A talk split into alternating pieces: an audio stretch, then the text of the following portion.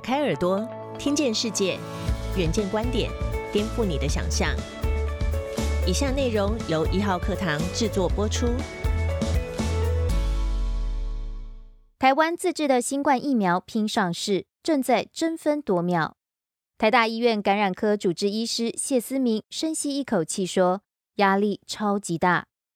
他是高端疫苗公司新冠疫苗第一、第二期临床试验的执行总主持人。二零二零年疫情初起时，从开始讨论到设计疫苗，至今超过一年时间，都处在高压之中。根据统计，在美国，一种疫苗从开始到最终完成，通常需要十年时间，而其中百分之九十的疫苗并没有跑到终点。偏偏疫情紧迫，根本等不了十年。必须抢快，又肩负国人众望，令谢思明拿出个人最强健的心理素质，没日没夜忙着。受访当天，他甚至连午餐都没吃。谢思明回想起去年新冠疫苗第一期临床试验的经过，四十五位受试者听起来很少，却已是做得人仰马翻。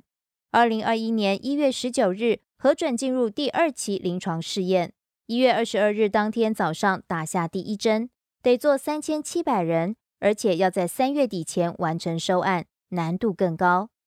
谢思明对北中南十一家医疗机构参与这次任务的临床试验中心计划主持人喊话：“我们来为国家创一个纪录，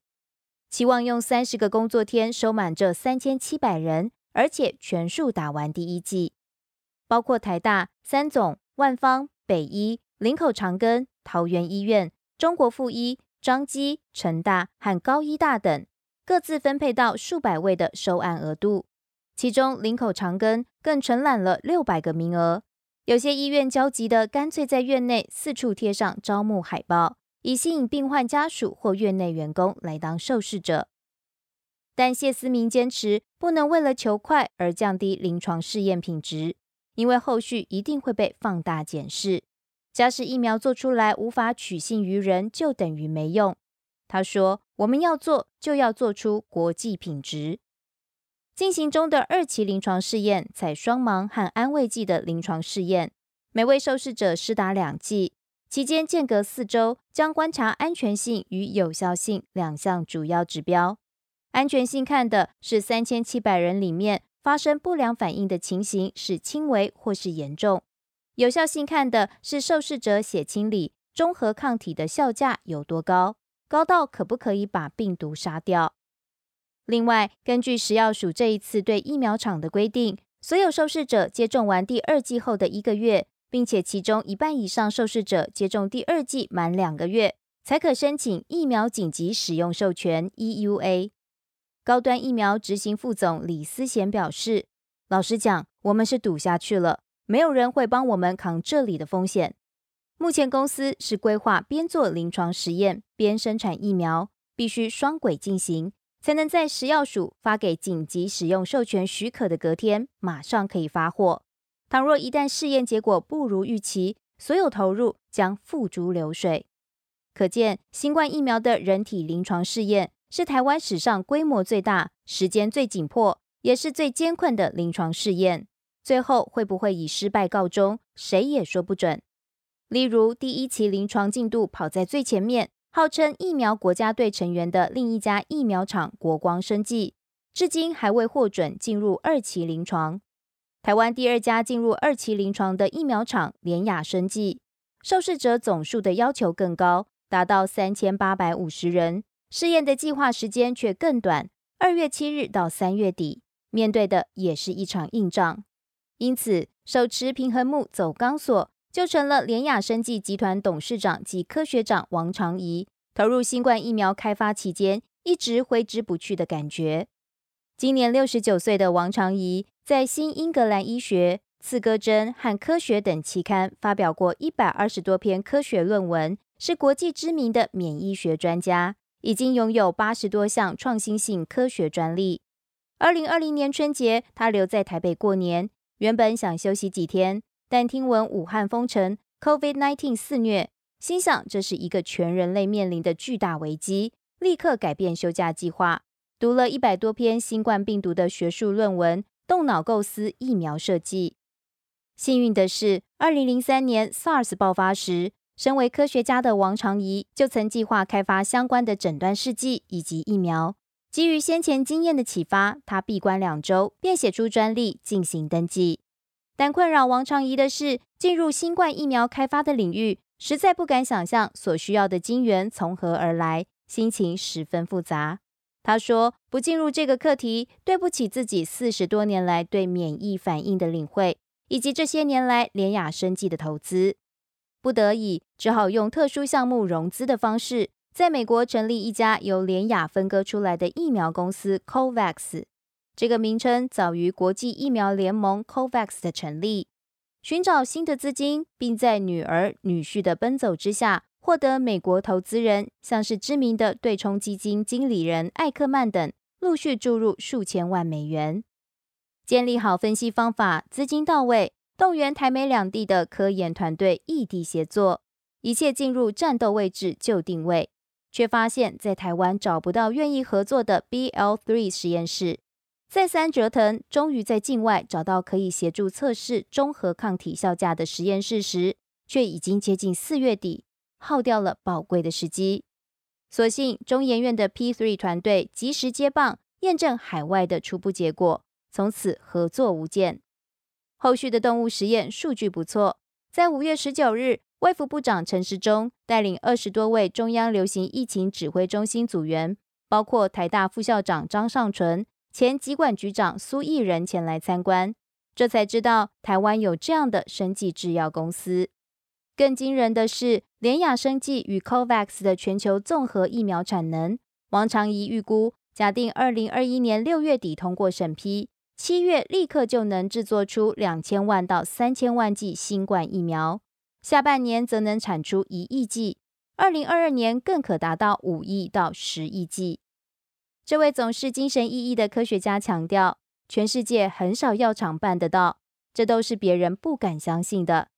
若非联雅生技长达二十一年来不断发展疫苗生产链的基础建设，就算立刻给他两亿美元，也供应不出如此庞大的产能。所谓的基础建设，包括旗下子公司联生药。斥资十五亿台币，花费三年打造的虎口厂，二零一七年开幕，通过台湾食药署及欧盟双认证，拥有两条两千公升发酵槽，疫苗的蛋白质抗原产能堪称台湾最大。另一家子公司联雅药打造了无菌针剂分装充填厂，则是通过美国 FDA 认证，也是疫苗产能大开不可或缺的助攻。时间的紧迫，高昂的成本。以及过程中高度的不确定性，使每一种潜在有效疫苗，先是需要人力物力的超前部署，接着走过一条漫长曲折、充满挑战与考验的路。也难怪王长怡感叹：“这就是不一样的一条路。你要坚持，然后需要很多钱。本土自制疫苗聚集各家疫苗厂和医学中心的能量，政府也扮演重要的角色。除了拨款补助厂商试验所需的一部分经费。”也启动名为 CDE Can Help 的专案辅助计划，以增进研发效率与成功机会，并且破天荒启动快速审核的机制。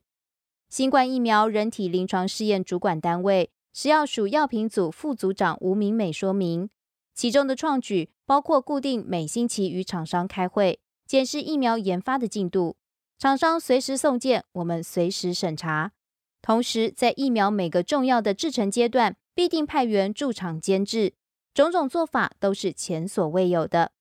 吴明美指出，按照计划进度，第二期试验在六月底结案，在疫苗品质确认安全有效的前提下，是疫情发展状况，便会考虑让疫苗通过紧急使用授权许可。如果一切顺利，二零二一年七月就能让台湾民众打到第一针国产新冠疫苗。王长仪表示，食药署及疾管署与疫苗开发团队。在药证申请部分通力合作，正是疫苗加速开发的必要条件。其实，这次新冠疫苗的开发竞赛，台湾疫苗厂的启动时间几乎不输国际大型药厂，研发速度却大幅落后六个月。国卫院感染症与疫苗研究所研究员李敏熙分析，虽然疫苗产业是国安产业的呼吁，已经喊了二十年。但这次落后国际的主因仍是缺乏对疫苗及制药产业链的长期投资。李敏熙指出，都是在有流行病的时候才给一点钱做疫苗开发，疫情一消失就削减经费。历任政府并没有针对疫苗产业进行常规性的长久规划。疫苗除了抢快，耗费大量金钱，还得与不确定性赛跑。能否研制成功，就像是刮一张奖金上亿元的彩券。前卫福部部长、长庚大学医学系小儿科教授林奏廷指出，当前各国开发新冠疫苗政策的主流趋势是 PPP（Public-Private Partnership），就是政府与民间通力合作，共同负担风险，共享成果。预采购机制更是推动免疫社会的必备法宝。透过向疫苗厂提前承诺采购，以保障厂商的研发和产能建设动力。满头白发的林奏廷建议说：“这一次可不可以是给我们一个很好的机会，把台湾的疫苗产业真正做起来？台湾疫苗产业若要趁这个机会壮大，政府要做的第一件事情，就是把购买国外疫苗预算的一半拿来向国内疫苗厂商预采购。新冠肺炎这场仗，人类还没有看到反败为胜的节点，疫情要找到解方，必须回归疫苗。”宝贵的人体试验受试者、充沛的资金、弹性的政策，缺一不可。当然，还有破釜沉舟的决心。更多相关报道及精彩内容，请参阅《远见》杂志。